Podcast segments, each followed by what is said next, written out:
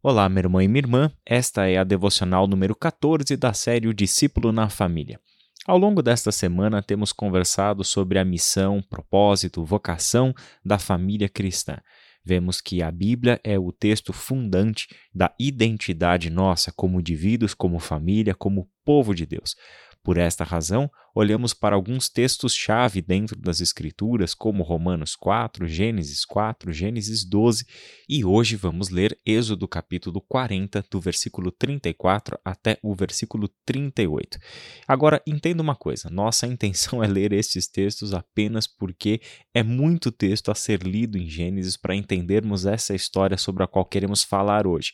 A minha sugestão é que você, de alguma maneira, separe um tempo nesta semana ou em, ou em breve para fazer a leitura de todo o livro de Êxodo, dessa perspectiva que a gente tem trabalhado, principalmente a partir da devocional de ontem sobre Gênesis 12, como Deus está cumprindo o seu plano de promessa para salvar a humanidade, abençoar todas as famílias da terra por meio da descendência de Abraão, como ele havia prometido. E essa história passa por uma narrativa marcante e decisiva em toda a Bíblia, que é o livro do Êxodo. E aqui no capítulo 40, do verso 34 até o verso 38, nós encontramos o ápice, a grande conclusão do livro do Êxodo, em que acontece algo maravilhoso. É quando a presença do Senhor enche o tabernáculo, uma espécie de santuário móvel, desmontável, que Moisés recebeu a ordem para que ele e todo o seu povo construísse como um meio de Deus estar no meio do seu povo. Olha que interessante o que esse texto diz. Então a nuvem cobriu a tenda do encontro e a glória do Senhor encheu o tabernáculo.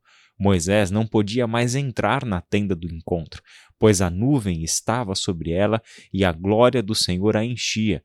Sempre que a nuvem se levantava de cima do tabernáculo, os israelitas seguiam viagem.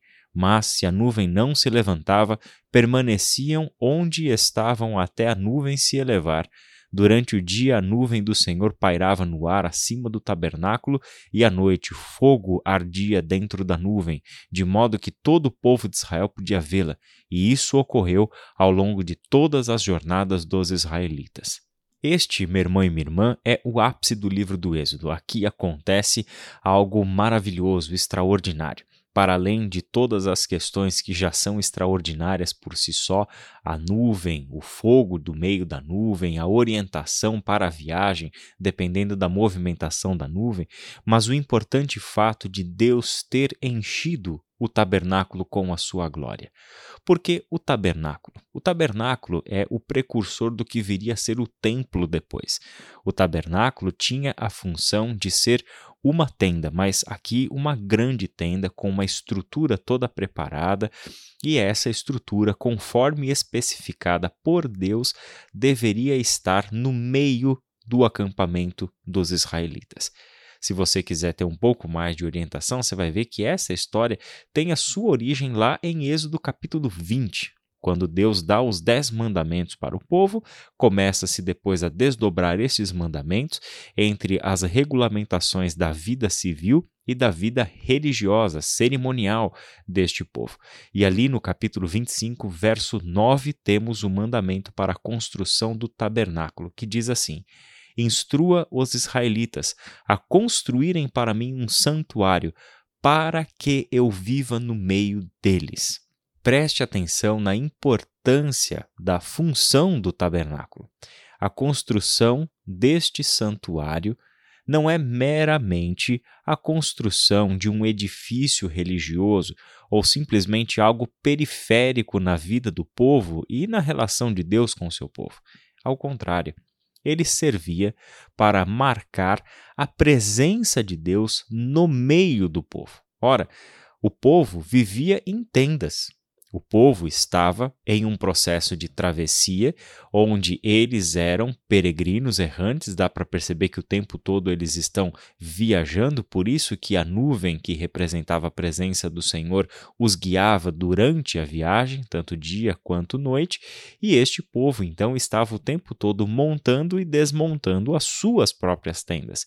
E Deus ordena a construção de uma tenda para ele para que Deus seja mais um dos viajantes no meio do seu povo. E este era o lugar da tenda do Senhor.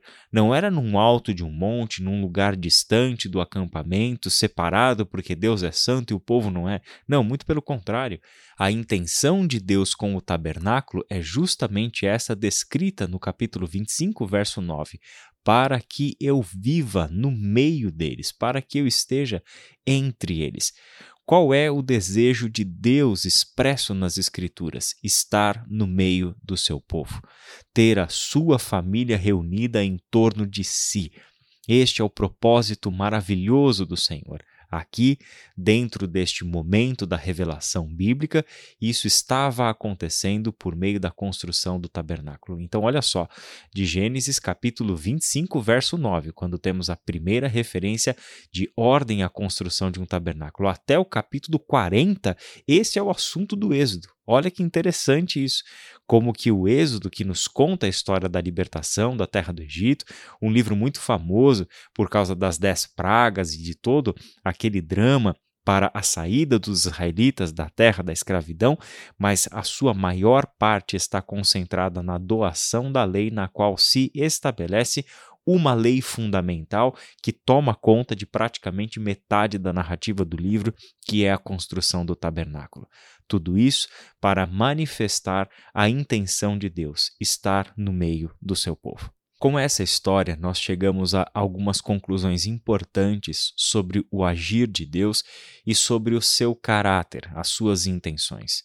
Em primeiro lugar, ele é o Deus que agiu em favor daquelas famílias dos escravos Desde o início do livro do Êxodo, nós temos Deus protegendo famílias. Começa com o infanticídio, quando o Faraó decide que os meninos devem ser mortos por causa do crescimento das famílias dos hebreus. E por isso, Deus precisa proteger aquelas famílias. Esse tipo de crueldade, maldade próprias de um coração humano distante de Deus, que busca o seu próprio poder com base nas suas idolatrias, faz com que Deus haja de uma maneira especial para libertar o seu povo da terra da escravidão, da terra do Egito. Deus conduz esse povo para fora da terra, um bando de escravos, com uma identidade tremendamente frágil, sem vínculos afetivos com a terra apenas conhecendo o trabalho árduo sol a sol e o que há de mais desumano nesse tipo de vivência. Deus chama esse povo para andar com ele, porque este é o povo da promessa. Este é o povo de Deus. Para o Faraó é apenas um bando de escravos que servem-lhe de mão de obra, mas para Deus é o seu povo, povo da promessa, povo por meio do qual Deus haveria de abençoar todas as famílias da terra. E aqui Deus manifesta aquele que sempre foi o seu desejo. Não é se banquetear na mesa do Faraó, mas estar entre os escravos na travessia do deserto é habitar entre aqueles que reconhecem o seu nome, é habitar entre aqueles que são os espoliados dessa terra. E assim Deus manifesta sua graça, sua misericórdia, sua compaixão e o seu amor leal. O Deus que revelou isso para Moisés em Êxodo 34, aqui manifesta a sua intenção. E o que tem de mais maravilhoso nisso? Quem são os pobres e necessitados para Deus? É a humanidade são aqueles que sofrem a violência da morte e do pecado, especialmente aqueles que hoje sofrem sobre os chicotes dos seus capatazes, dos seus ídolos, dos senhores que detêm o poder sobre a terra. É para estes que Deus se manifesta, e é no meio destes que Deus habita. Isso é uma constante no livro do Êxodo. O seu cuidado para com os pobres, o seu cuidado para com os estrangeiros, o seu cuidado para com aqueles que são os necessitados, os mais necessitados, entre todas as necessidades que os seres humanos já têm pelo seu próprio estado de rebelião contra Deus. E em João, capítulo 1, versículo 14, para encerrarmos, lemos uma passagem onde, definitivamente, Deus manifesta e concretiza a sua verdadeira intenção. O texto diz: Assim, a palavra se tornou ser humano, carne e osso, e habitou entre nós. Ele era cheio de graça e verdade, e vimos sua glória, a glória do Filho único do Pai. Olha que coisa linda. Quando Jesus vem ao mundo, a palavra de Deus por meio de quem todas as coisas foram criadas, Jesus vem ao mundo como um ser humano, em carne e osso, e faz o quê? Habita entre nós. A palavra original literalmente é ele armou a sua tenda entre nós, ele tabernaculou conosco. Olha que coisa, é uma referência direta ao Êxodo, aquilo que nós descobrimos que era a intenção de Deus com a construção do tabernáculo, habitar entre nós, viver entre nós. E o texto termina dizendo: E vimos a sua glória. Assim como os israelitas lá na construção do tabernáculo viram a glória do Senhor encher aquele tabernáculo. E essa é a glória do Filho único do Pai. Não mais aquele Deus que vem estar entre nós numa tenda consagrada, mas que vem a nós na pessoa do seu Filho.